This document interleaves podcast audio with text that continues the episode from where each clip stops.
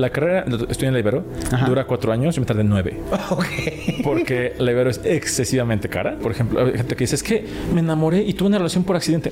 El enamoramiento es incontrolable, por supuesto que sí, no puedo controlar qué, qué, siento, pero sí puedo controlar qué hago con ¿Qué lo que siento. Hace como seis meses yo tuve una ruptura en un momento de mi vida muy difícil y entré en una depresión muy profunda y empecé a trabajar con una persona que estaba en depresión profunda. Ha sido los procesos más difíciles que he tratado en mi vida. Entonces salgo de terapia y necesito que alguien me cache porque no me puedo quedar ahí.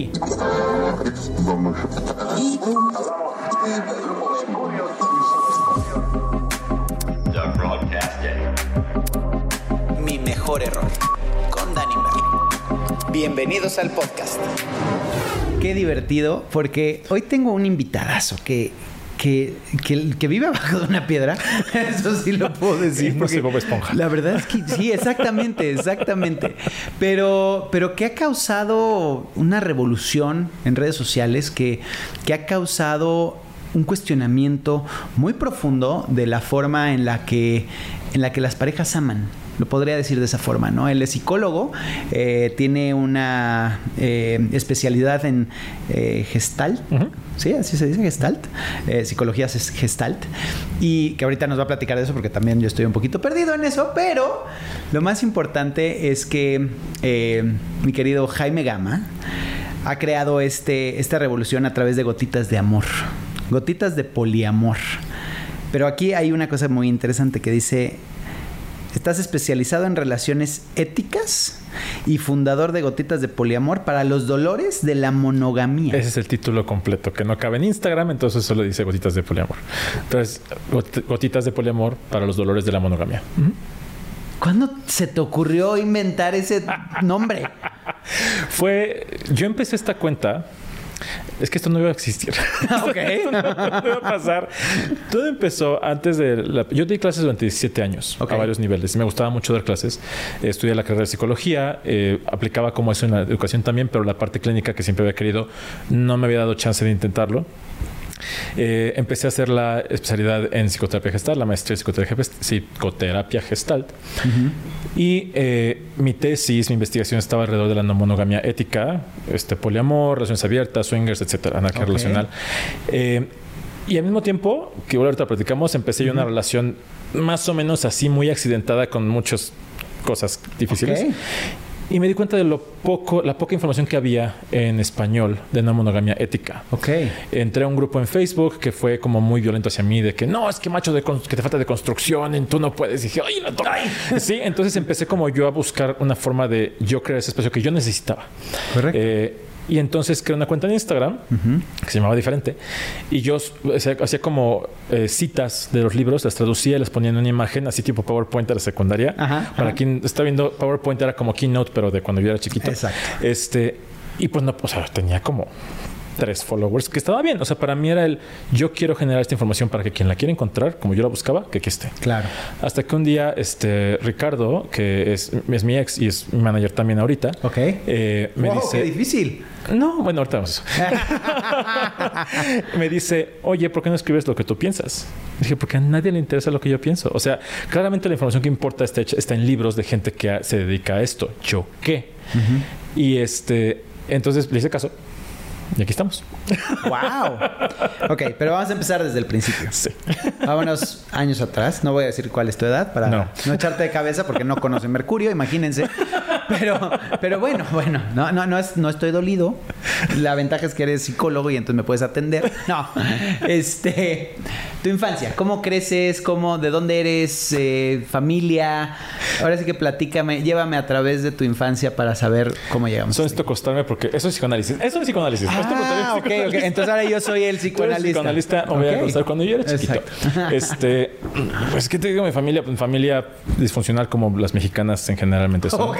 La normalidad de una familia promedio, que es disfuncional. Este, tengo dos hermanos, una hermana, un hermano. Eh, al principio de mi existencia, eh, mis papás no tenían nada de dinero. Nada, Se vinieron de un lugar como muy de bajos recursos. De aquí de la Ciudad de México. Ajá, la Ciudad de México.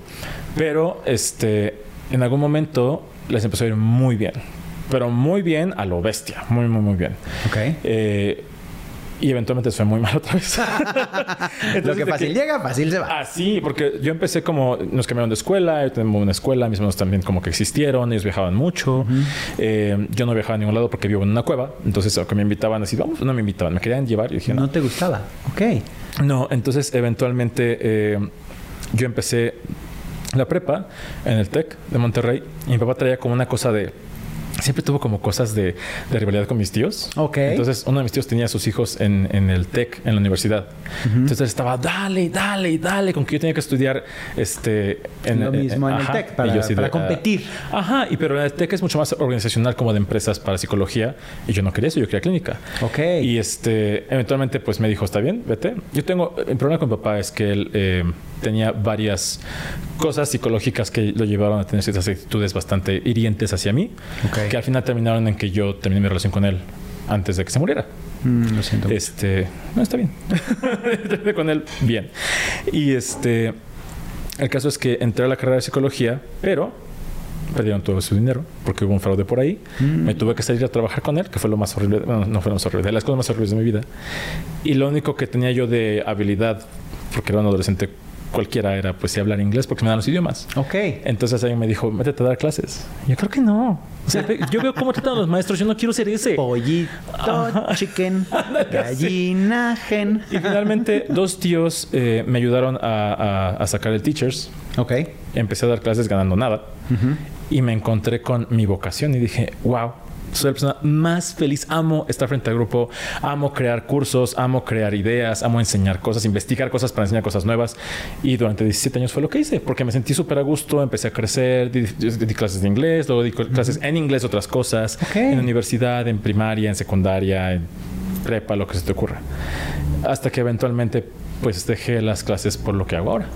O sea, te llevó una cosa a la otra. Pero, ¿y de chavito cómo eras?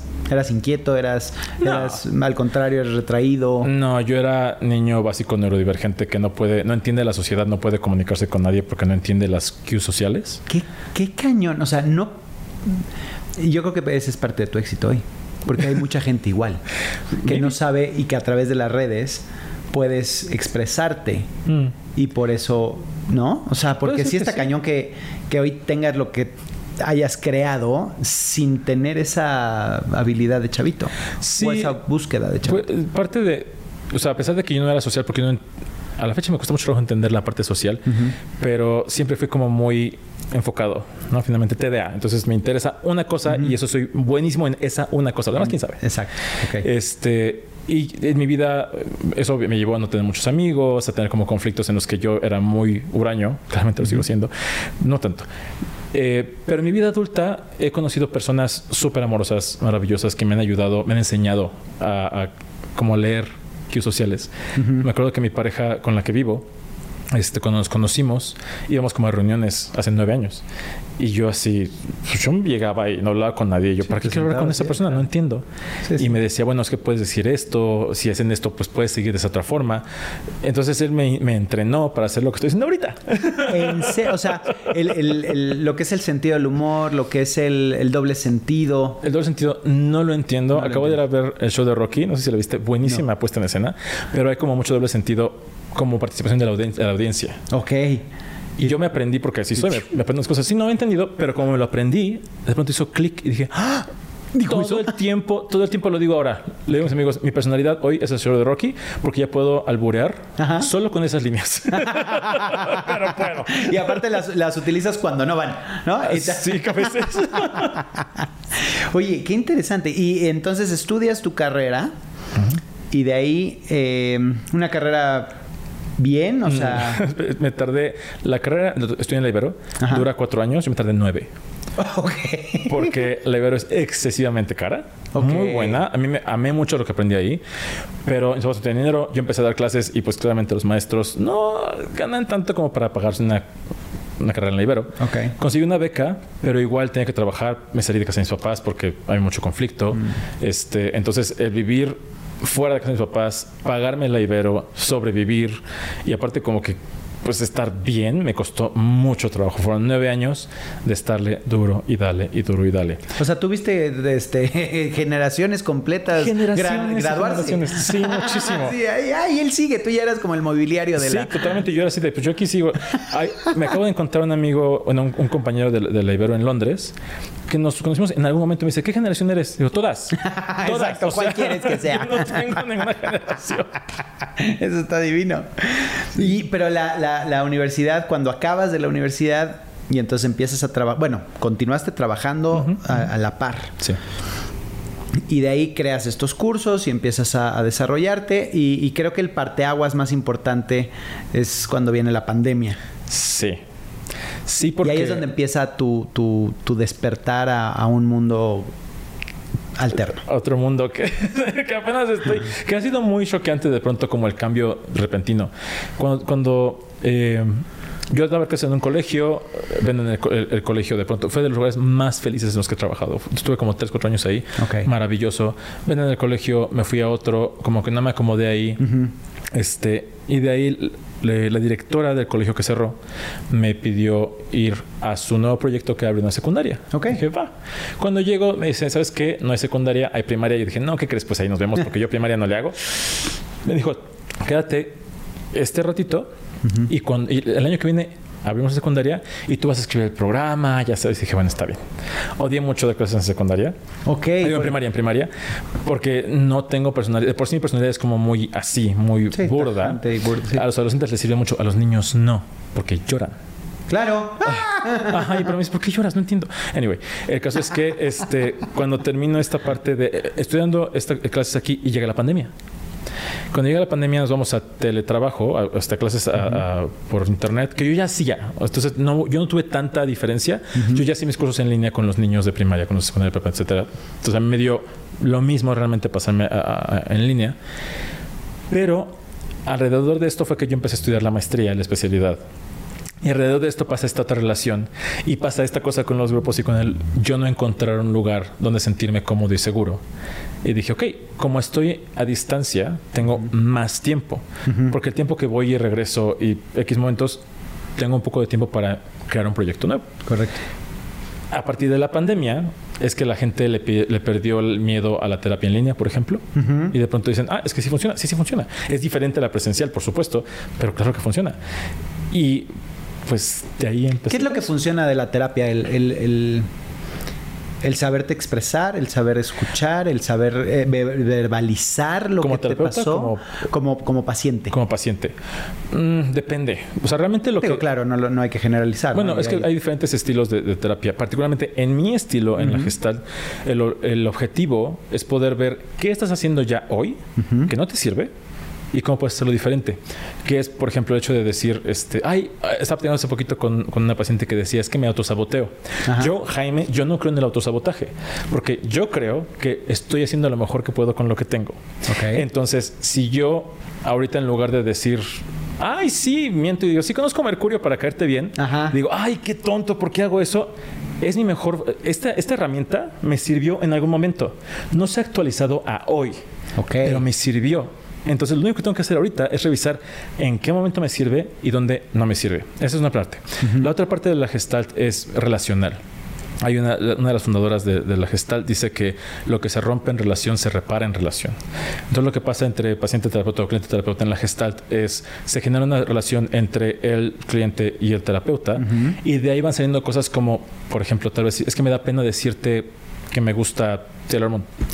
Ok, vamos a platicar acerca de tu pena y cómo puedo yo ser un lugar seguro para que tú explores eso. Y al aprender cómo hacerlo conmigo, tienes herramientas para hacerlo en otro lado. Ok. Está interesante. Sí. O sea, es, está bueno porque, porque te conviertes en el playground, ¿no? Te, conviertes en el, en el, lugar de juego para que puedas expresar por lo, que, lo que te te, causa conflictos acá. Es experimentarlo. Yo también doy terapia de grupo, por ejemplo, que es maravilloso porque literal tienes a 10, 12 personas con quienes vas a interactuar como interactúas en el mundo real. Entonces al principio, al principio, es como de, ay, no sé qué hacer, y poco a poco te vas soltando y vas actuando como generalmente actúas. Los conflictos que hay en el grupo los tienes afuera. Las, los problemas que te genera estar en el grupo los tienes afuera. Y el poder experimentar en ese lugar seguro donde hay un terapeuta que te va a contener, pero además sabes que todas las personas involucradas tienen tu bienestar en mente, es maravilloso. ¿Cuándo nace la idea de gotitas de amor, de, de poliamor? Cuando eh, Sigo necio con el poli, con el amor, amor, de amor. hecho, pero es poli, amor. Pero fíjate, eso es interesante porque así se iba a llamar. De amor. Eh, bueno, es que soy visionario. Ah, es que tú eres psíquico, mágico. Este, no, bueno, yo no, así quería que se, que se, que se llamara. Ricardo fue el que me dijo, ¿no? Que este, no es cierto. Sí me dijo, no me dijo exactamente eso. Sí me dijo, no me dijo, sí. me dijo. Algo me dijo, no sé, porque seguramente lo va a ver y me va a decir que estoy mintiendo. Pero no es cierto. Este, el caso es que cuando empecé con este proyecto, eh, pensé en buscar una herramienta, o este, en ponerle un nombre cuando empezó como a agarrar un poquito. Y dije, necesito ponerle un nombre a este proyecto, porque igual y podría servir. No lo sé. Entonces Ricardo me dijo, eh, ¿por qué se dedica como esto de, de, redes? Es muy, muy bueno, by the way, pueden contactarlo. Eh, por favor. Sí, maravilloso. ¿Qué tal? No, no, no. no, no, no, váyanse para acá. Este, entonces le digo, estaba yo platicando acerca de las herramientas y como mucho de lo que yo estaba aprendiendo durante estos años acerca de relaciones no monógamas éticas era perfectamente aplicable a la monogamia. Mucho de lo que yo veo, las herramientas que funcionan para gestionar la no monogamia, es lo que necesita una relación monógama.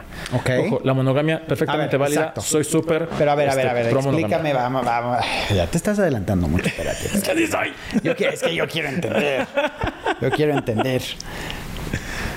O sea, poliamor es porque es de muchos, o de varios, o de Um, más involucrados. A ver, entonces. o sea, educa. Pon- Poniéndolo como así desde el principio, monogamia es cuando tienes un vínculo romántico exclusivo. Ajá. Puede o no ser sexual.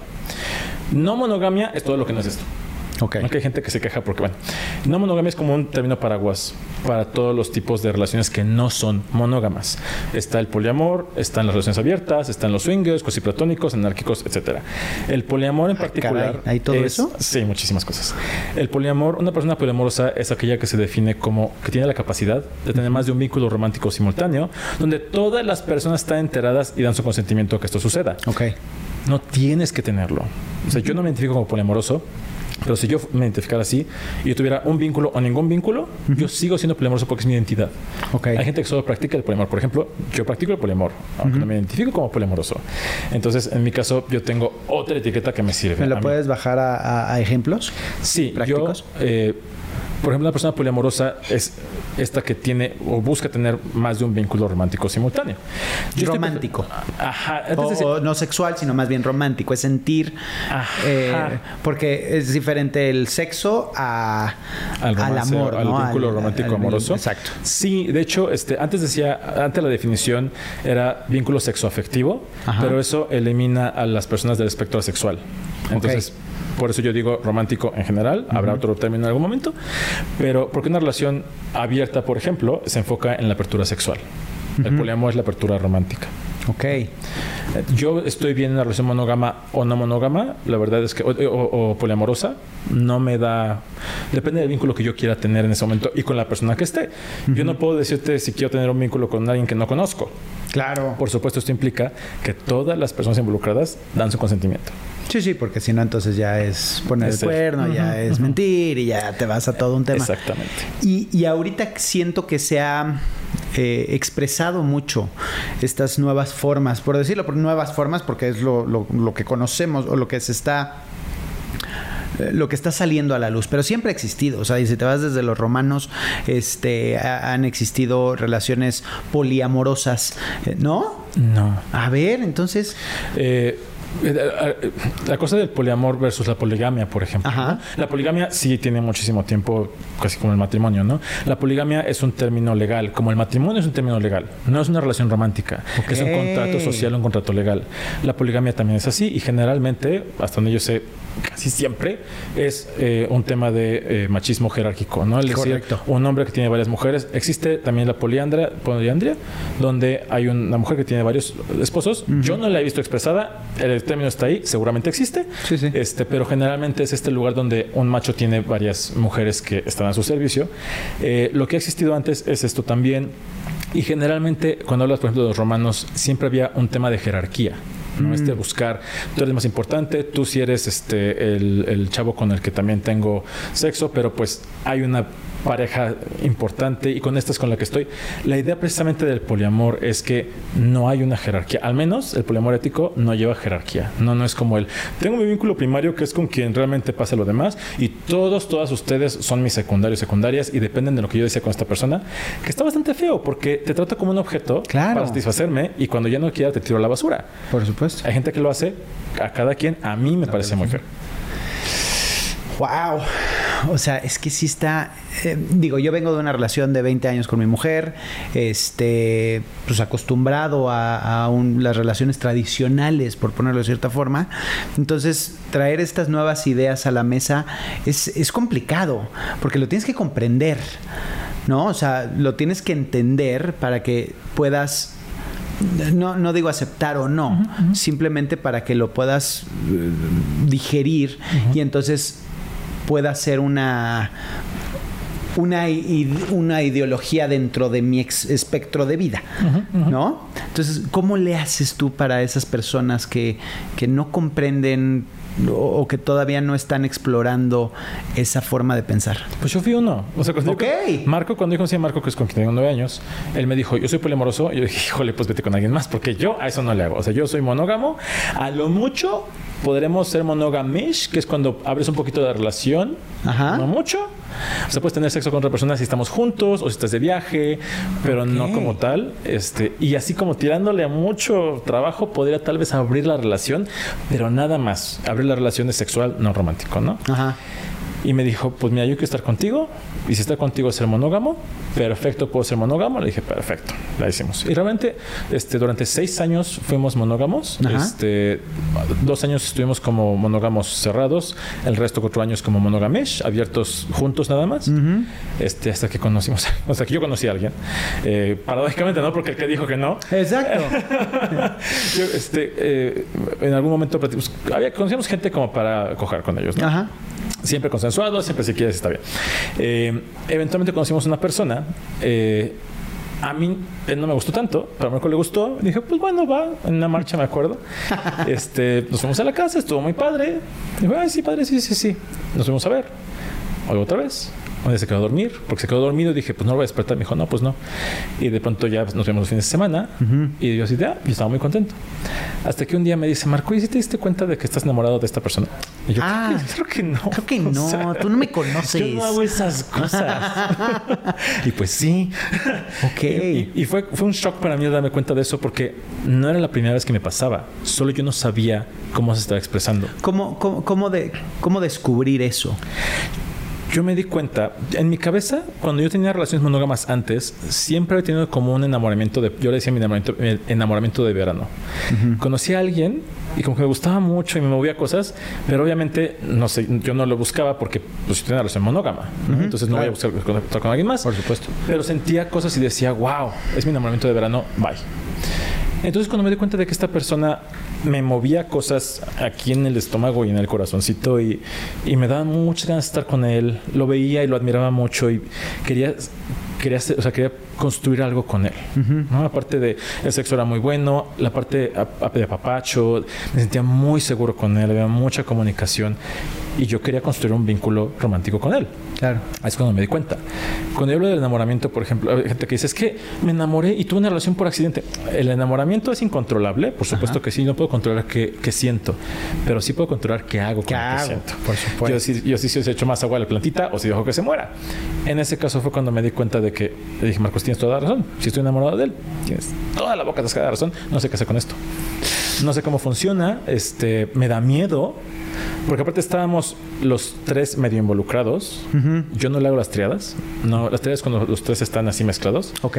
Este, a veces es muy complejo y es lo que menos hay en el poliamor porque es muy complejo. Este, entonces dije, no, no puedo con eso. Pero me dijo, ¿por qué no lo exploras? Otra vez es este lugar donde yo estoy como muy así. Fue, pues voy a intentar pero ¿cómo le hago? Mi forma de hacerlo fue buscar eh, información, buscar grupos, buscar gente que ya lo había hecho. Y siempre que me dicen, ¿cómo le dirías a alguien que lo empezara? Yo digo eso, busca a alguien o alguien es que tengan valores compatibles con los tuyos. Ok. Porque yo encontré este grupo, por ejemplo, que llegué y dije, oigan, no sé cómo hacer esto, es la primera vez que me pasa y tengo muchos celos. Pero haces un Google search así, o más bien uno te lleva al otro y al otro y al otro y hasta que encuentras esa manada, por decirlo de cierta forma. Super las manadas. Este, sí cuando digo tengo celos, estas personas me atacan porque así es. Es que te falta de construcción, es que tú no puedes hacer eso, es que eres un hegemónico malvado. Yo me sentí muy mal. O sea, yo dejé el grupo me hice para y dije, es que, claro, yo soy un tóxico malvado. ¿Cómo me atrevo a sentir cosas? Y fue muy feo. Este, a partir de eso yo creé otro grupo no que yo sea mejor que estas personas, porque a este grupo de personas les sirve eh, interactuar así, ¿no? Muy estática la, cosa. Yo puedo crear otro grupo que es más compatible con cómo yo me siento seguro, me siento de esa forma. Sí se puedes googlear este poliamor. Yo lo que diría es, eh, primero haz como una búsqueda interna de qué necesitas y qué quieres, cuáles son tus valores, quién eres. Claro. Y de ahí compara con las personas con quienes, porque hay para todo. Hay grupos de todo. Correcto. Entonces vas a encontrar uno que sea compatible contigo. Y eso, y eso es lo importante, ¿no? La, el respeto, la diversidad, la, la, la, el te dejo ser, no, no, te metes conmigo, no me meto contigo. Y, y, vamos a crear este mundo eh, de, de, de respeto mutuo. Pero a ver, y, vámonos un pasito atrás.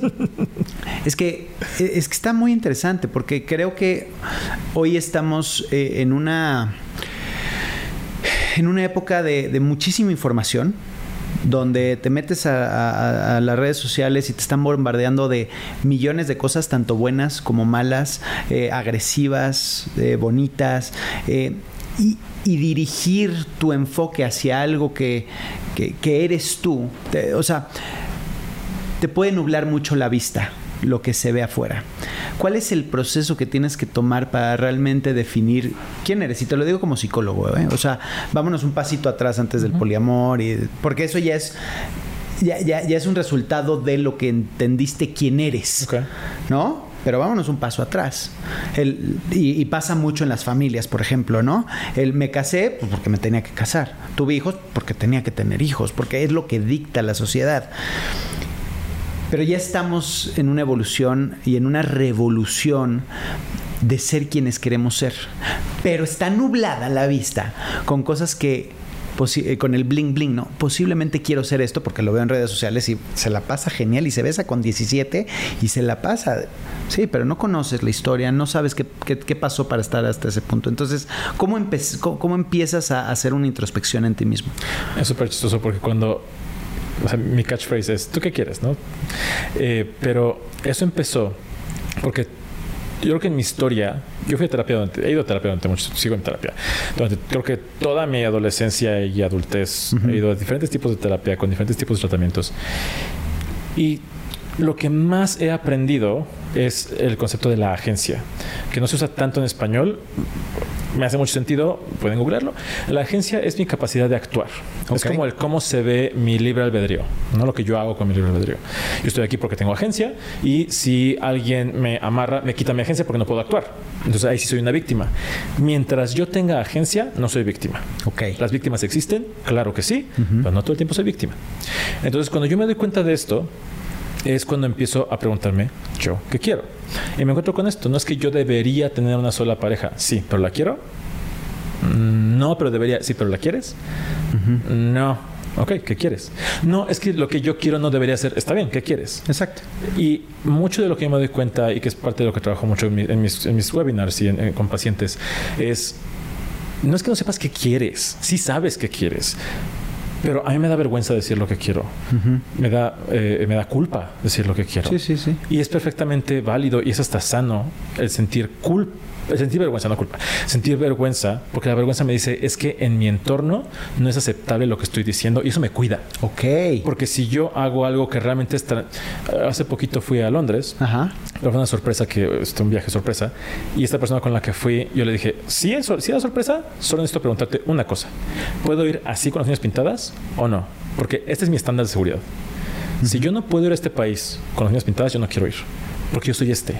Y yo no quiero que mi vida, mi seguridad dependa de que traiga o no las uñas pintadas. Sí, sí, ser juzgado. Ajá. Entonces, si yo voy a Israel, estoy inventando. Sí, sí. Este, y digo, no, es que yo soy la diversidad y yo soy mi propia persona y debo poderme expresar y me pinto las uñas, estoy poniendo en riesgo, en riesgo mi vida. Correcto. Sí, como si vas a Qatar. Eso ¿no? es, que le pasó ahorita con lo del mundial y todo eso. Exactamente, eso no es funcional. Claro. Si yo no tengo vergüenza, si yo no tengo esta, híjole, es que qué tal, qué van, qué van a decir, me puedo poner en lugares muy peligrosos regresando a, la parte de, tu pregunta, cuando yo identifico que me da vergüenza, ahí no es dejar de verlo, es, ok, sí me da vergüenza. ¿Por En este entorno, ¿qué tan seguro es realmente o no decirlo? si estoy con mi terapeuta, estoy con mi familia, a veces con mi familia no puedo decirlo, ¿no? Cuando me dicen, ¿cómo le digo a mi familia que soy poliamoroso o poliamorosa? Yo digo, espérate, ¿para qué quieres decirles? Claro. ¿Y qué te va a pasar? algún momento tuve una asesoría con una niña este, que tenía como 16, 17 años. Ok. Desde entonces empecé a poner que 18 años es lo mínimo. Claro. es que la verdad es que este sí, porque tienes que definirte. Sí, claro. deja de eso. Son cuestiones como legales que digo, no me voy a meter en la bronca. Este, pero me decías que yo quiero decir a mi familia que soy poliamorosa y este, son súper religiosos, pero no importa porque lo que yo digo es lo que importa en mi identidad. Le dije, espérame. ¿Dependes de ellos? Sí. Ah, ¿Tienes habilidades para trabajar? No. ¿Llegaste a la escuela? No. Ok. Piensa lo que estás diciendo. Porque si les dices ahorita esto y te corren en tu casa, vas a estar en una situación que puede... O sea, ¿tienes alguien que te puede recibir? No. Entonces, antes de dar este paso, construye este lugar seguro. Haz una red de apoyo, busca una forma de poder este, expresarte. expresarte. Ajá. Y ya que estés aquí, si quieres, por alguna razón, decir a tu familia, va, pero no a pesar de ti, no en contra de ti. Por eso yo me regreso a esta pregunta de ¿tú qué quieres? Si sabes qué quieres, te da vergüenza, es perfectamente válido que te dé vergüenza. Y es más, hasta te puede cuidar. La cosa es, esta herramienta que te sirvió antes, ¿qué tanto te sirve hoy? Sí, porque vamos mucho al tema de los errores, ¿no? Eh, que, no. Y, bueno, pues este es el podcast que se trata de los errores. Eh, pero de los errores que si los ves con perspectiva puede ser lo mejor que te pudo haber pasado no creo que todos los errores aprendes de todos los errores eh, te, y te muy como yo que estamos dale y dale a la misma piedra y nomás no también también eso puede pasar. Pero qué, error es el más común que ves eh, dentro de, este pues, nuevo mundo nueva exploración de, formas de expresarte y de amar el error más común que veo es hacerlo solo o sola. Mm. Eh, porque te puede decir el no pensar en tus celos, el no considerar información, el no. Pero mucho de lo que yo recibo de personas que llegan conmigo es este lo que quiero no es válido, lo que quiero está mal. Entonces ahí es donde empieza a ver como el romper acuerdos, el mentir, o el autoflagelarme, el autosaboteo, el victimizarme, o, o, victimizar a otra persona, o el mucho de esto viene de no sé qué hacer. Y no solo no sé qué hacer, está mal lo que quiero hacer. Cuando yo, cuando yo he visto personas que llegan a uno de mis grupos, por ejemplo, o a una comunidad, o el simple hecho de yo cuando, ok, voy a ponerlo en mí, yo cuando empecé con esto, llegué a una comunidad eh, este, en Estados Unidos en línea eh, de personas problemas de un podcast maravilloso, y cuando entré, tienen en el muro es como, si tú necesitas ayuda, puedes pedir ayuda utilizando la trifuerza de la comunicación, que es Trifuerza 1, solo quiero que me leas. Trifuerza 2, quiero empatía. Trifuerza 3, quiero consejos. Mm. Y yo dije, ay, hasta como que dije, estoy perdido, no sé qué hacer, estoy todo mal, todo lo estoy haciendo mal y quiero solamente T2. No quiero consejos, no quiero que me digan que estoy mal. Quiero que alguien me diga que lo que siento se vale. Y me llegaron comentarios tan bonitos de decir, yo también estuve ahí. Y es válido que te sientas así y es bien difícil. Eso es de lo más sanador que yo he tenido en mi vida y a la fecha, con mi red de apoyo, lo que yo más pido es empatía. Y eso es en todo. Todo. Eso es en absolutamente todo, ¿no? Eh, me pasa mucho con mi esposa que es que no me escuchas. Ok, no, ya, ok, ya me dice algo y entonces le contesto. No, es que te pones de la... No, ¿qué quieres? Pues igual y quiero ser escuchada nada más. No quiero que me vengas ni a dar consejos, ni a leccionar, ni... Y, el papel que tomamos muchas veces en las parejas es que tenemos que aleccionar o tenemos que, eh, que minorizar el, sentimiento que tiene negativo con algo, ¿no? Es que, no sé, este, mi amiga me hizo esto. No, pero no fue por eso, mi amor. entonces tratas de justificar absolutamente todo para que no sienta. Y creo que es un error que cometemos la mayoría de nosotros. En mi caso soy experto en ese error. De de no dejarla sentir, de no querer que sienta algo negativo o algo malo por alguien. Pero creo que viene de un lugar muy amoroso. El que quiero que estés bien. O sea, realmente mi intención es que seas feliz. O, o no. O me incomoda que estés incómodo y no quiero que me incomodes. También puede ser. O la otra es por qué vas a pensar mal de esa persona. Porque, ok, si piensas mal de esa persona, ¿qué pasa? No, pero sí me entiendo. O sea. Pero no, pero quiero seguir esa línea. No sé, estoy, estoy, estoy en terapia, señores, por favor. ¿Me cobras, por favor, cuando salgamos? No, pero es la verdad. O sea, sí puedo justificarlo por parte de lo hago porque te amo, porque no quiero que te sientas mal. Pero puede ser, si es porque no quiero que te lleves mal con esta persona, puede ser porque quiero cuidar mi relación con esa persona, o la tuya, o la nuestra. Porque quiero cuidar a esta persona. Otra vez, yo soy muy humanista gestal donde pienso, estamos haciendo lo mejor que podemos. A veces está horrible, a veces hace daño y no justifica el daño nunca. Pero también esto que dices ahorita me hace súper importante en cuanto a la comunicación. Que dices, es que me pides solo ser escuchada, súper válido. Y de pronto, corrígeme si estoy en lo equivocado, pero te escucho poner toda la responsabilidad en ti y decir, claro, es que yo te estoy diciendo que no debes sentir, es que yo, pero la o sea, en todos los conflictos de pareja, excepto cuando hay violencia y abuso en ese momento, no.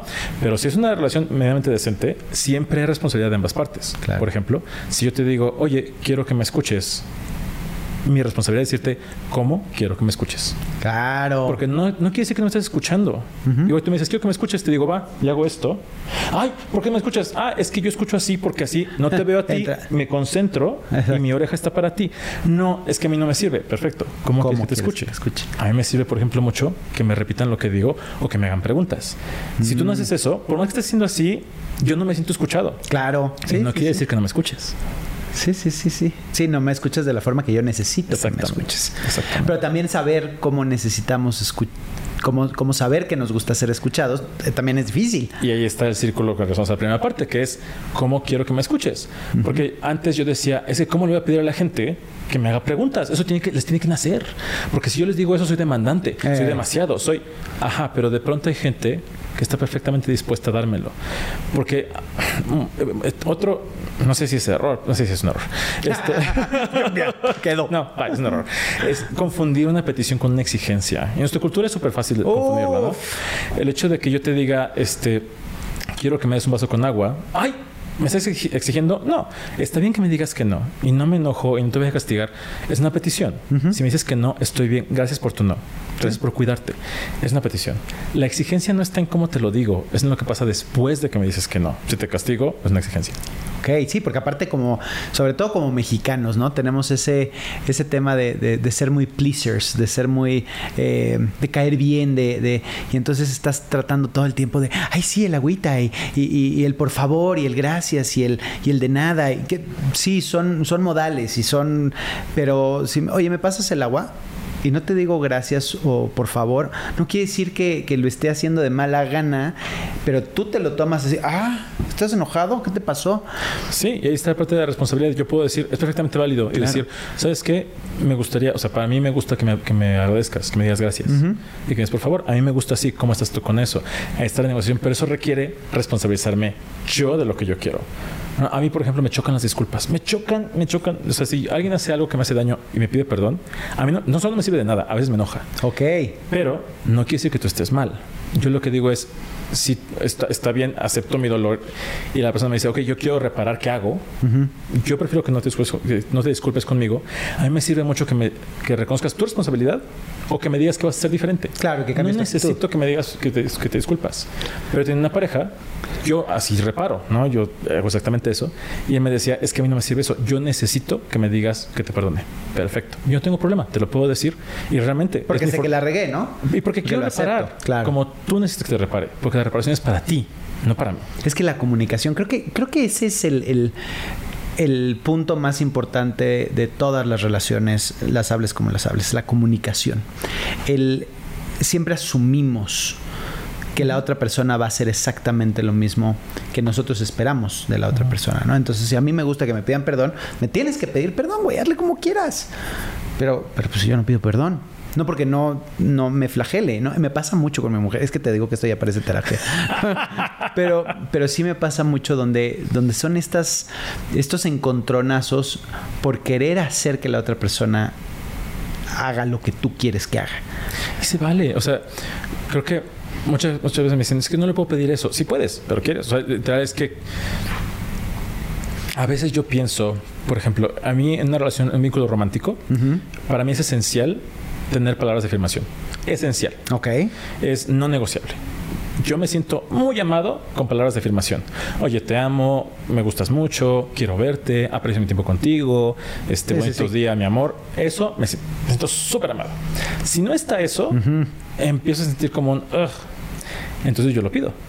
Y hay gente que dice, ay Jaime, qué demandante eres, porque no me lo tienes que dar. Y es perfectamente válido que no sea tu forma de amar. Claro. Hay gente compatible contigo, hay gente compatible conmigo. Y podemos ser incompatibles tú y yo. La comunicación constante, por ejemplo, yo tengo, tengo, tengo una pareja con la que eh, yo le decía es que yo quiero tener contacto constante contigo. Ajá. Me dijo que es constante. Yo siempre llego a una negociación con mi ideal, porque no lo voy a obtener. Claro. Está bien con eso.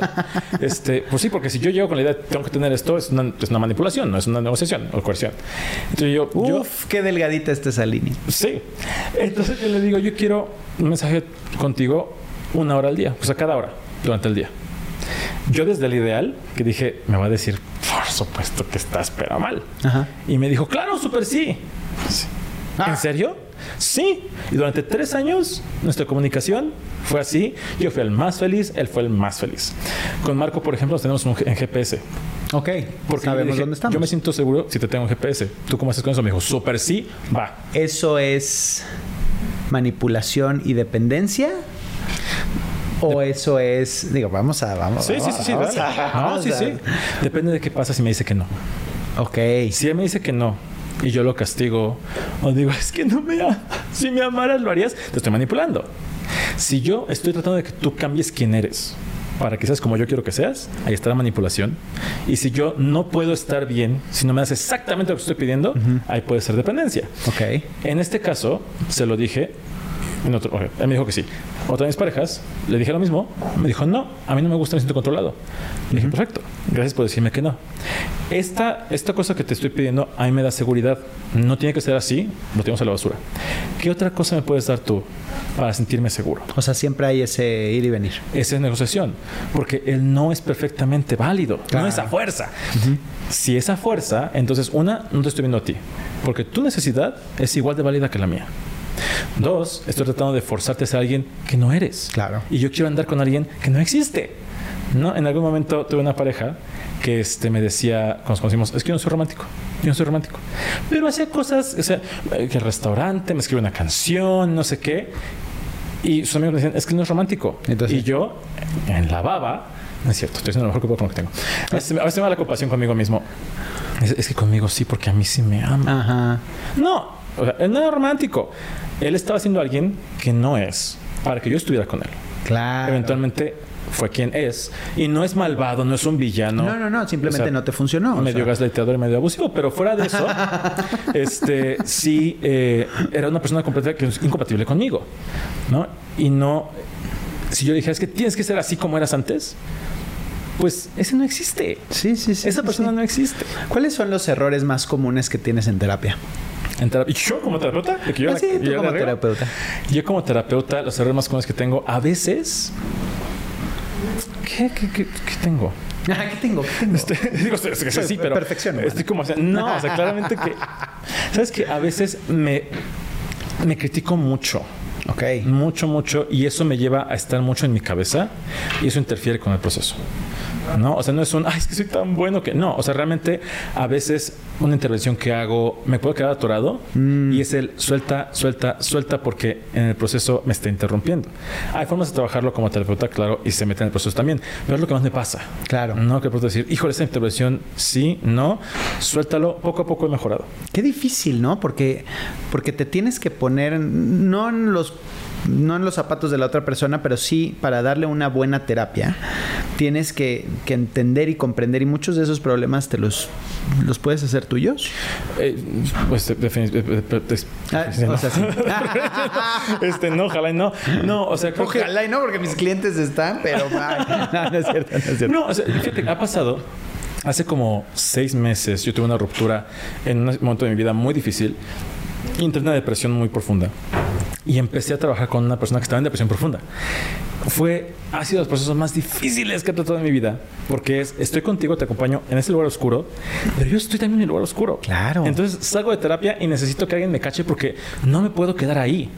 Sí te acompaño. Aparte, hay, creo que hay una, una, una creencia errónea también, no solamente en el mundo, sino como en general, sino los terapeutas también, de pensar que tengo que entenderte. ¿No? Muchas personas llegan conmigo porque sus, sus, terapeutas no entienden la no monogamia, no entienden el poliamor, las relaciones abiertas, lo que sea. Y los terapeutas dicen es que no sé. Y yo lo que digo es, pues pregúntale.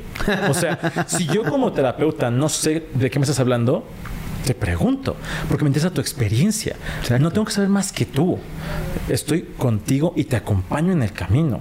Y se vale. Sí, sí, sí. El poder decir, ¿sabes qué? No tengo idea, me vulnera. Y como terapeuta, de las mejores herramientas que tenemos es la vulnerabilidad. Claro. Y la experiencia con los otros. Sí, también. ¿No? Porque Pues en, libros puedes saber ciertas cosas. Sí, pero no es lo mismo. Pero no es lo mismo. correcto, correcto. Y, no es tú que, o sea, es que, y, pasa mucho, ¿no? Es que él no ha vivido eso, él no sabe de eso. No, pero sí ha atendido a gente que ha vivido de eso y ha ayudado o ha perjudicado. Entonces, ¿qué, qué es lo que determina un buen terapista? ¿Para quién? Pero no, creo que en general, para mí, yo, cuando estoy con un buen, un buen terapeuta, es sentirme seguro, básicamente sentirme seguro con la persona. Y es una sensación que es muy subjetiva tal vez. En mi caso es el... En mi terapeuta con el que estoy ahorita, yo empecé con una terapia de grupo y no encontraba un terapeuta con quien yo me sintiera cómodo porque finalmente persona no monógama es difícil realmente encontrar a alguien que empatice. claro. Pero hubo un momento en el que yo estaba hablando de algo en el grupo y él me dijo, ¿sabes qué? No entiendo tu experiencia, no entiendo qué estás hablando y me quiero sentar contigo y quiero estar junto a ti y te quiero tomar la mano. Terminó la sesión, le dije tú, yo creo que tú eres mi terapeuta. Y está bien si no quieres. Porque en ese momento yo me sentí visto, me sentí comprendido desde un lugar de no te entiendo y no me importa porque yo estoy contigo y yo te acompaño. Sí. Y fue un, entonces me puedo dejar caer y esta persona me cacha. Ese es el feeling más hermoso que sí. Mira, sí, Y, está interesante porque hay muchos charlatanes por muchos. Y, que, y, que, crean un, un, daño mucho más grave. Sí. ¿No? Por tratar de, de arreglar, o más bien por sacar lana. Este, pues es que es la verdad. O sea, digo, las cosas como son. Porque es muy fácil. Es muy fácil, es muy. Y Porque tienes a la gente muy vulnerable. Eso, es que es eso, es utilizar la vulnerabilidad de la gente. Yo, en, en el mundo de la psicología hay como una guerra interminable entre los psicoterapeutas y los coaches. Ok, exacto. Este, yo lo que siempre digo es, cada quien a su trinchera. O sea, los coaches tienen su trabajo como coaches, los terapeutas como terapeutas. Mientras no te vendas como terapeuta siendo coach, yo no tengo problema. Yo tengo un coach, ¿no? Que es, sexólogo, tiene doctorado en sexología y me atiende para una situación específica que él se especializa como coach. Correcto. Él no me da terapia. Sí, sí. Es, vamos a hablar de esta, esta cosa en específico, vamos a trabajarla así. Digo, súper bien. Me puedo vulnerar contigo porque sabes lo que estás haciendo. Si alguien que es coach y no es psicoterapeuta, les dice, te voy a dar terapia, huyan. Aléjense y cuéntenselo a quien más confianza. ¿Te acuerdas de ese? No, porque yo soy muy joven. No, no, no, no, no. ¿Ve? No se acuerda de nada. Yo creo que no se quiere acordar. Ya se, me, ve, eh, con eso sí se me va la edad. ¿eh? Yo creo que es parte de su terapia el no acordarse de su pasado. Ah, no, no es cierto.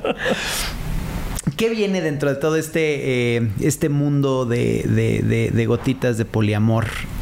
Eh, ¿Cuál es tu misión? ¿Qué es lo que quieres lograr y a dónde quieres llegar? Porque obviamente como empezó, y me queda claro, fue por, por tu propia, eh, tus propias ganas de aprender, de encontrar ese lugar a dónde ir, que, te que te puedas expresar y que puedas sentir eh, que tus eh, dudas se resuelvan, ¿no?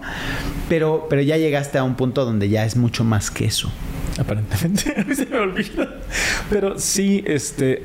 De hecho, creo que me preguntaban como en qué momento pasó como el boom. Y fue eh, hace dos años, más o menos. Esto empezó hace como dos años y medio, tres años más o menos. Ok. Pero pegó como hace dos años. Y para mí fue un shock de pronto el ver que había gente compartiendo lo que yo decía, había gente comentando lo que yo decía. Porque para mí es eso, es el, yo pienso cosas y yo quisiera que el Jaime de hace 10 años leyera o, supiera lo que yo sé hoy. Y no solamente lo que sé de información, sino el, sí la puedo rejar y está bien que me sienta mal, está bien que esté triste, está bien que no sepa, está bien que me den celos y que me peleé con mi pareja y, y, se pueden hacer cosas. Yo quiero darle eso al Jaime de ese tiempo. Y si hay un Jaime de ahorita que lo necesite, ahí está la información. Yo no soy un gurú, no soy un, o sea, yo no tengo la verdad de los dioses. Siempre digo, yo comparto mi experiencia y mucho de todo mi contenido acerca de mi experiencia es, me está pasando esto ahorita, yo he investigado esto, he practicado esto profesionalmente, académicamente y personalmente y esto es lo que a mí me sirve. Y de la experiencia de los demás. Sí. ¿No? Sí, tiendo mucho más a hablar de mi experiencia. Ok. O sea, yo me enfoco porque creo que todas las experiencias son válidas desde donde son. Y yo no quiero imponerle a alguien cómo deberían hacerlo. Porque aparte es echarme una responsabilidad que yo no quiero. Tu vida es tu vida. Yo te puedo acompañar. Pero sí sabes que ya te echaste esa responsabilidad. ¿Sí? Digo, nada más, nada más para que te quede claro. No, es que ¿Cuántos seguidores? Perdón. 700 mil en TikTok. Y 300 mil en Instagram. O sea, este sí sabes que eso ya es una responsabilidad enorme. ¿Por qué? Pues porque tienes una, opinión y la gente muchas veces la puede tomar como una forma de vida. Entonces, y, lo haces espectacularmente bien porque lo estás diciendo, ¿no? Esta es mi experiencia. Esta es mi experiencia. Sí, y estoy consciente de que hay, o sea, claro que tengo una influencia, ¿no? Y yo, o sea, realmente a la gente que me sigue, y súper cliché lo que voy a decir, pero mi agradecimiento a lo que se ha formado yo me vulnero mucho en, lives. El día que truene, esa, depresión, ese truene, al siguiente día yo tenía este, agendado el live de truenes. Yo llegué, dije, lo voy a hacer así. No, ese, live, episodio 38 del podcast, está muy cañón. Me hace muy, es lo único que he escuchado. Y la contención que yo obtuve de es válido, es válido lo que te pasa, aquí estamos. Hubo un momento en el live que no podía. Y dije, no sé si seguir, mucha gente, o sea, no fueron dos, cientos de personas me pusieron, si no puedes seguir, está bien.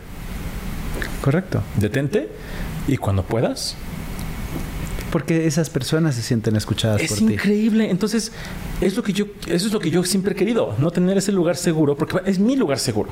Yo veo muchas personas que tienen como muchos haters o que pasan. A mí me da mucho miedo, por eso no estoy en Twitter. Este, como el hate eh, de la gente, como que dicen, yo soy, soy, muy suavecito. O sea, yo soy amor, felicidad, unicornios y cupcakes. O sea, ¿y no conoces a Carla Díaz? no. Ella es la de los unicornios. bueno, le, googlearé cuando llegue a mi casa. Este. Y eso es lo que yo quiero crear. O sea, mi, ahorita me dices cuál es mi objetivo, mi, misión. Es mantener mi cuenta, mis redes, mi gente como un lugar seguro para que la gente que llegue pueda ser quien es. Y si no, si no te embona, está bien, ve a otro lugar. Correcto. Y si sí, qué padre. ¿no? Y no solamente, estoy haciendo varias otras comunidades de proyectos que anunciaré en otro momento, porque lo que Jaime, de, Jaime, regresando a tu punto original, Jaime chiquito se sentía rechazado, inadecuado, no sabía por dónde y constantemente era el, lo estoy haciendo todo mal. Porque la gente no me quiere, porque la gente no me entiende y yo no entiendo a la gente. Y claramente que está mal soy yo. Eh, yo hubiera dado lo que fuera por tener un grupo de personas que me hicieran sentir seguro. Conforme fui creciendo, Claro que hubo gente que lo hacía. Mi mamá lo hizo mucho, ¿no? Por supuesto. Mi papá hizo exactamente lo contrario, pero es otra historia. Y eventualmente empecé a, llegar con personas así. Pero me faltaba el sentir que ah, está bien ser quien soy. Porque mucho era el, está bien que seas, que seas ahorita quien eres, mientras aprendes a hacer lo que deberías ser. Ok. Y mi misión ahorita es yo crear para mí un lugar seguro donde yo pueda ser quien soy. Y para eso necesito que las personas que están ahí se sientan seguras de ser quien son. Los aplausos, los aplausos. Oye, otra cosa muy importante. Dentro de este podcast, obviamente que hablamos de los mejores errores, que es a final de cuentas la enseñanza que te da el error. También tenemos los peores errores. Y te quiero hacer varias preguntas y quiero que me digas el peor error en cada una de esas cosas que te voy a decir. Vamos a empezar por por el principio. tu peor error, y no me voy a ir tan, tan fuerte. no, no, no, sí, vamos a llegar, claro que vamos a llegar. pero, pero va a ser más fácil. Creo que el más fuerte, y ya lo veo venir, es tu peor error con la familia. Y creo que ese puede ser el más, el más difícil para Mi peor error con la familia. O el más fuerte. Mi peor error con el más fuerte tal vez con, mi, con mi familia fue mantener mi relación con mi papá hasta el momento en que lo hice porque esa relación, él no era malvado, él no era un villano. Él tenía sus problemas, sus formas de ser, era su forma de interactuar era muy abusiva, era muy gaceteadora. Yo a la fecha me cuesta mucho trabajo recuperarme de esa interacción. Mm. Y yo necesitaba ponerle un alto mucho antes de cuando lo hice. Eh, no sé hace cuánto tiempo fue, como 6, 7 años yo creo que fue, que llegué a un punto en mi vida en que dije es que, y fue porque Marco se dio cuenta fue la primera vez que pasó. Estábamos con mi papá, platicamos de algo, nos fuimos de, la casa, íbamos en el carro, le dije, necesito que tú manejes porque no puedo.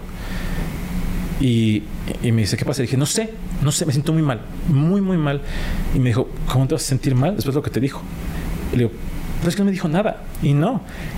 Es interesante cómo estas personas estructuran un discurso que no me estaba diciendo nada malo pero la forma en cómo estaba deshaciendo mi personalidad de quién soy yo fue como de. Y me di le dije, sí es cierto, sí es cierto. Y cada interacción que yo tengo con él es desmenuzarme. Hmm. Y fue que dije, necesito, esa relación no puede seguir. Y le dije, ¿sabes qué? Tengo que hablar contigo. Lo vi. Esta relación me hace mucho daño. No eres malvado. Quiero agradecerte todo lo que sí hiciste. Y no puedo seguir. Entonces, esto platicamos lo que vamos a platicar. Porque a partir de hoy, tú y yo no tenemos una relación más. Pase lo que pase. Wow. Tuvimos la discusión, lo platicamos, me despedí y ya. Creo que. O sea, y obviamente depende de cada relación, pero creo que, creo que sí hay, hay momentos que se tiene que agradecer por eso que se dio y que ya no continúe, porque nos hace más mal. ¿No? Y, no porque sea tu papá tiene todo el derecho de hacerte o deshacerte como se le pega y le regala la gana. Sí te dio la vida, por supuesto, y se la agradeces, ¿no? No, really, Esa es su decisión, yo no tuve, o sea, él quiso. Sí, sí, pero, o sea, bueno, ok. Ese es un buen punto. Como ese cuate que está demandando a sus papás porque nació, ¿no? tampoco, pero pues, pues ya. Ya, ya, así, ¿no? Pero, pero sí creo que llega un punto en el que por más que sea tu papá, tu mamá, tu hermano, si es una persona abusiva, si es una persona que no te suma, mejor que no te reste y lo mejor es alejarte. Y no, no es que vaya en contra de, ay, sí, vamos a deshacer familias por el mundo, pero al contrario, creo que muchas veces por tratar de mantener la familia destruyes más. Muchísimo. Sí, eso es como otro tema que para mí es importante. las relaciones que yo debería tener. Yo me he quedado en relaciones abusivas porque no debería terminar con esta persona porque claramente me quiere. Que me sienta mal está mal. Yo estoy mal porque me siento mal. O amistades que yo digo, ¿por qué me siento mal? Pues que estoy mal porque realmente es. O la familia, ¿no? Es. Pero no quiero. Y no tengo que querer. Yo tiene como varios años que dejé de preguntarle a la gente por qué no. Esa, esa pregunta no existe en mi, en mi repertorio. Ajá. Porque no me importa, ¿por qué no? Tú no es suficiente si no quieres y no quieres y ya. No me importa, no quiero que te justifiques. Exacto, porque el, no es, te, permite la justificación. No, punto. No, es no porque este no tuve tiempo. No, no, me importa por qué no. Y si no quisiste, también está bien. También está bien. No me importa por qué. es, bien difícil ser sinceros. Sí. Bien difícil. Y ahora te toca ser sincero para la segunda pregunta. Okay. Tu mejor error, no, no, no, mejor no, peor. No es que ya estoy acostumbrado. tu peor error en el trabajo. ¿Cuándo la cagaste? Así que dijiste, madre, aquí sí ya le di unas gotitas de poliamor a este y no las necesitaba. Mi peor error en el trabajo, este. Tal vez sería. Yo tuve una paciente con la que no hice clic. Mm. No hice clic desde el principio y eh, tiene mucho tiempo, pero en mi cabeza es, pues tienes que aceptar a la gente, etcétera, etcétera. Entonces estuve trabajando con ella. Yo, sufría la terapia, ¿no? Porque es que no, no, no, funcionaba y no funcionaba. Y yo, es que, ay, me tienes que poder y tienes que hacerlo. Y yo, todas mis herramientas de terapeuta y de lo que tú quieras, y nomás no, no jalaba. Pero tampoco se iba. Y yo así, pero ¿por qué? O sea, ¿qué está pasando? Entonces, Gracias, nos vemos la próxima semana. Entonces, ajá, yo sí. Pero, ella tampoco estaba contenta. O sea, fue como esa relación destructiva entre paciente y terapeuta que yo no me había dado cuenta. Entonces los, hablé con mi supervisor y le conté la historia y me dijo, a ver, hay de dos. Una, puedes trabajar qué es lo que, te mueve esta persona. Que realmente es algo. Dos, puede que realmente no haya clic y se vale. Claro. Entonces, mucho que pasa en la gestalt es poner la relación. Yo lo hubiera hecho antes. Ok. Porque fueron como, fueron meses, ¿no? Ah, o sea, de plano. No, si fueron meses en que hacíamos como pasitos así chiquitos y había como mucha incomodidad. Sí hubo avance, pero yo no estaba cómodo. Eso me lleva como a dudar de si estoy haciéndolo bien, es que yo soy mal terapeuta, es que... Y ya cuando lo puse, dije, ¿sabes qué? Yo me siento así. ¿Cómo estás tú? No, pues... Me siento igual. Ajá. Y dije, ah, ok. Entonces, ¿qué está pasando? Y de ahí como que salió el... Es que estaba tan... ¿Cómo se dice? Reticente a moverse. Y yo dije, perfecto. Entonces no te voy a mover. Es lo que hay. Pero si no te mueves, yo no quiero trabajar contigo. Claro. Porque yo no vengo a cobrar de gratis. Y se movió. ¿Y funcionó? Funcionó. Se empezó a mover. Ah, nice. O sea, entonces cambiaste esa mala relación por una buena. O sea, una mala Eso relación. Es un peor error, ¿verdad? Espera. No, no, no, no, está bien. La pregunta. No, y está bien porque al final y tienes todo el derecho de trabajar con las personas que quieres trabajar. Ah, claro. Y es otra cosa que de pronto con los terapeutas es, es que tienes que agarrar, no tienes que agarrar todo el mundo. no, porque es contraproducente. Claro. O sea, es, yo hago entrevistas antes de tener un paciente, no solo para ver si yo quiero, es, ¿tú quieres trabajar conmigo? clic? Porque me has visto en redes, pero no has hablado conmigo. Claro. Entonces, revisa si yo soy tu terapeuta y yo reviso si tú eres una persona con la que puedo relacionarme. Y si hacemos clic, qué padre vamos a darle. Y si no, te puedo dar referencias de terapeutas, colegas míos de toda mi confianza. Que me caen muy mal. Ah, sí. mandar con él y ya. Voy a hacer dos listas. Oye, te tengo un cliente. Ricardo, ¿puedes ayudar a hacer dos listas? Ok. Ahora vámonos al siguiente punto. Tu peor error, tu peor error en las relaciones personales. ¿De cualquier tipo? Sí, sí. Pero peor error de peores, o sea, que dices madres. Este fue un gran error. Mi peor error. Sí. Creo que, creo que ese va a ser, fíjate. O sea, siempre que me haces esa pregunta, se va al mismo lugar. Porque creo que es la única, es la única de la que me arrepiento. Ok. Porque todas las demás, sí tenido muchos errores en mis relaciones, he hecho muchas cosas, hace poquito acabo de tener una, ¿no? Este, pero cuando esta persona que te, que te digo que me enamoré de ella, cuando empezamos Marco y yo esto, cuando yo me di cuenta de que me enamoré de él, yo no dije nada. Y antes de eso, yo empecé, empezamos jerárquicos, súper mal de mi parte, porque no sabía qué estaba haciendo. Y era, yo le, dijimos, es que solamente queremos tener sexo contigo. Si alguien se enamora, eso se acaba. Que es horrible. Es manipulador. Claro. Es, es, es una coerción horrenda. Por supuesto. Pero eso no es, eso, no me arrepiento, porque no sabía. No sabías, claro. Por Entonces, pues, sí, sí, la regué. X. Sí, sí, sí. Pero cuando me enamoré de él, cuando supe que estaba enamorado de él, no le dije nada. Y la relación siguió así. Mm. Y después, cuando hubo otro conflicto, y yo fue como, es que yo quiero estar contigo. Y es que estoy enamorado de ti. Y me dijo, es que yo también, pero me me ha hecho mucho daño esta dinámica y me he sentido como muy reprimiéndome lo que yo siento por ti, porque si te lo digo te voy a perder. Ah. Eso me dio así en toda la torre y dije, claro, o sea, sí, la turbo reggae. No somos compatibles y esa relación ha terminado muy pronto porque no somos nada compatibles. Claro, claro, claro. Pero el momento en que me di cuenta de lo que yo estaba haciendo, de forma consciente, el no le voy a decir, no quiero hablar de esto, sabiendo lo que estaba haciendo, no haciendo daño, sino es decir, estoy reprimiéndome esto porque no pasa nada y no quiero que nada se mueva. Ese yo creo que fue mi peor error hasta ahorita. Mm. Ahora vamos por la buena. Ay, ¿es no fue la buena? no, tus respuestas han estado fenomenales, todas, aparte las tres muy buenas. tu peor error en el sexo. Sí tengo uno. sí tengo, Así te lo puedo dar. Eh, yo no, a mí me cuesta mucho trabajo decir que no. Lo he trabajado durante mucho tiempo. Ok. El, aprender a decir que no. O sea, hola, este ¿cómo estás? Mucho gusto. ¿Quieres tener sexo? Sí. ya. no ya no lo hago. Pero antes, o sea, eh, sí, o sea, eh, Digo, no te pedí nada, ¿eh? no, no eres mi tipo, pero este, pues vemos. ah, con razón. Sí. Y ahorita todas las fans me descubren que. ¡Ay, no! no, este, me cuesta mucho decir que no. A través de mucha terapia he llegado a un punto donde tengo tres nos, ¿no? Y lo tengo súper claro. Si tú me pides algo y yo no quiero, te voy a decir no. Ok. Si me insistes, te voy a decir no, no me insistas. Si me dices que no otra vez, mi límite hoy es retirarme. Porque si me dices otra vez, te voy a decir que sí. En un momento que con una de mis parejas, yo no puedo tener sexo con alguien que está enojado. Yo esto que estemos bien, que estemos contentos. Necesito tener sexo con alguien que conozco, que tengamos. Es diversión, ¿no? Es, sí. amor, es pasar Yo necesito esa conexión, ¿no? De mi sexual, para quienes quieran la, etiqueta.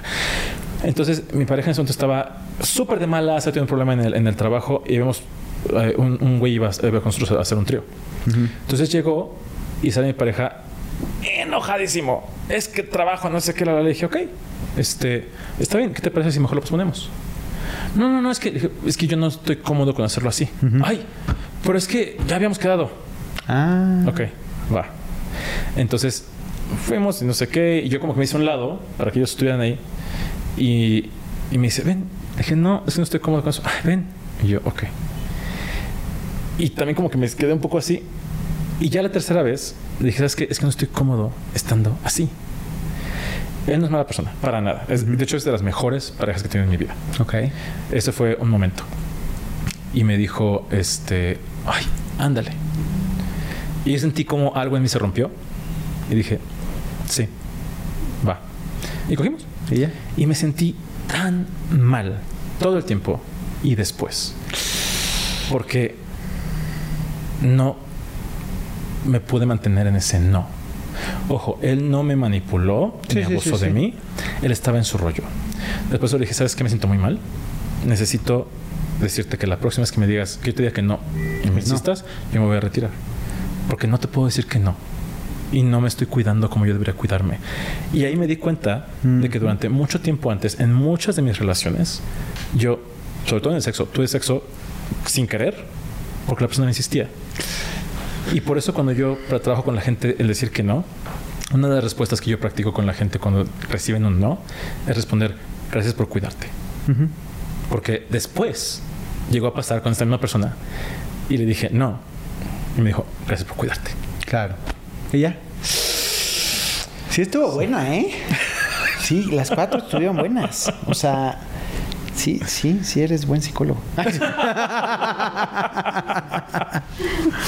¿Qué sigue? ¿Qué sigue para Jaime? ¿Qué, qué, qué viene adelante? ¿Qué quieres? No sé por qué, yo no sé qué quiero, no sé, sé qué quiero. No sé, o sea, lo que estoy haciendo ahorita es tengo, tengo varios proyectos, eh, seguir creciendo lo que estoy haciendo. Eh, no, ya no puedo agarrar pacientes para terapia, pero estoy, antes daba talleres. Así es que ni le hablen. pues no. Síganlo en redes sociales, eso sí pueden hacer. no hay terapia. Antes daba talleres con un cupo de 20 personas máximo, pero había mucho de, es que, es que falta, es que no sé qué. Entonces cambié a webinars. Okay. Puedo tener mucha más gente. Totalmente. ¿no? Mucha más gente. Entonces eso me ha gustado mucho, le llega más, más personas, se puede quedar grabado. Este. Tengo por ahí varios proyectos. Eh, uno que tiene que ver con la sexualidad positiva y el kink. Ok. es la primera vez que lo digo, by the way. Entonces es ah, como spoiler. Este, eh, eso lo voy a anunciar. ¿Qué es eso? Kink, sexualidad positiva y kink. Eh, el kink es una forma en la que yo me expreso de una forma que en otro lado o en un contexto normal sería inadecuado. Todo lo que tiene que ver con este juegos de poder, con las cosas de piel, los arneses. Ah, ok. No siempre es sexual. Ajá, ajá. A veces puede serlo, pero puede ser una sensación de expresión y comunidad. Entonces he aprendido muchísimo de eso últimamente. El consentimiento ahí está rudo. El encontrar una comunidad que basa su interacción en consentimiento en está bien que sea no y si es sí lo puedes cambiar cuando tú quieras. Ok. Y quien tú seas está bien como tú quieras ser es, es, es maravilloso. Y la forma en cómo se percibe desde fuera, como el poliamor, es, ay, estos depravados sexuales que solo quieren tener sexo, que si quieren, que bueno, ¿eh? no tiene nada de malo. Pues cada quien su vida. Pero hay más allá. Claro. Entonces, he conocido personas muy interesantes. Eh, tengo por ahí varios proyectos al respecto para también tener como este awareness de la, de la sexualidad positiva y el kink. Eh, sigo con estos de poliamor. Estoy viajando mucho. Feliz. Estoy muy contento. Pleno. Qué padre, qué padre.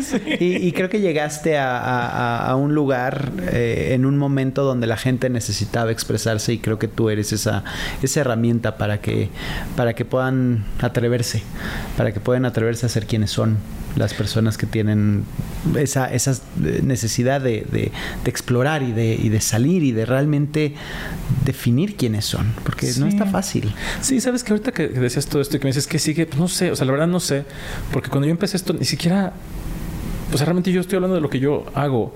Y es súper cliché, pero también parte de por qué comparto mi historia es yo simplemente la regué durante X cantidad de veces y comparto lo que me pasa cuando me pasa y me funciona y me ha llevado a un lugar muy bonito y creo que tengo ahorita una persona que quiere trabajar conmigo y me dice es que no sé cómo empezar a hacer contenido. Y le digo, habla de ti.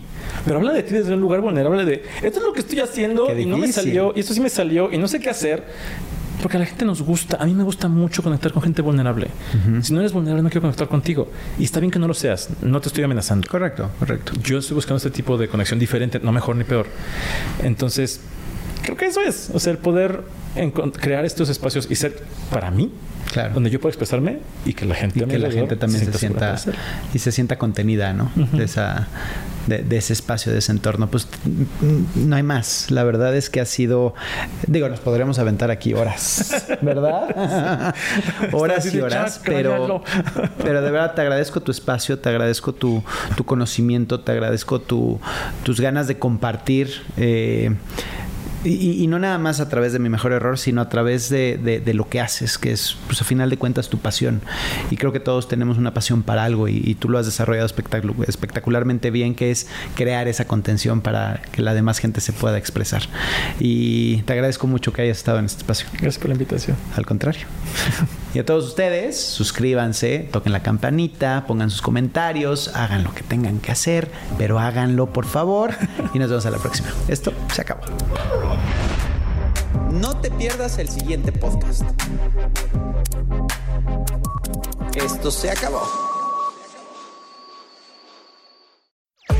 Por muchísimos años el reggaetón, el dembow, la salsa y el merengue han dominado la escena musical y siguen haciendo bailar a millones de personas por todo el planeta.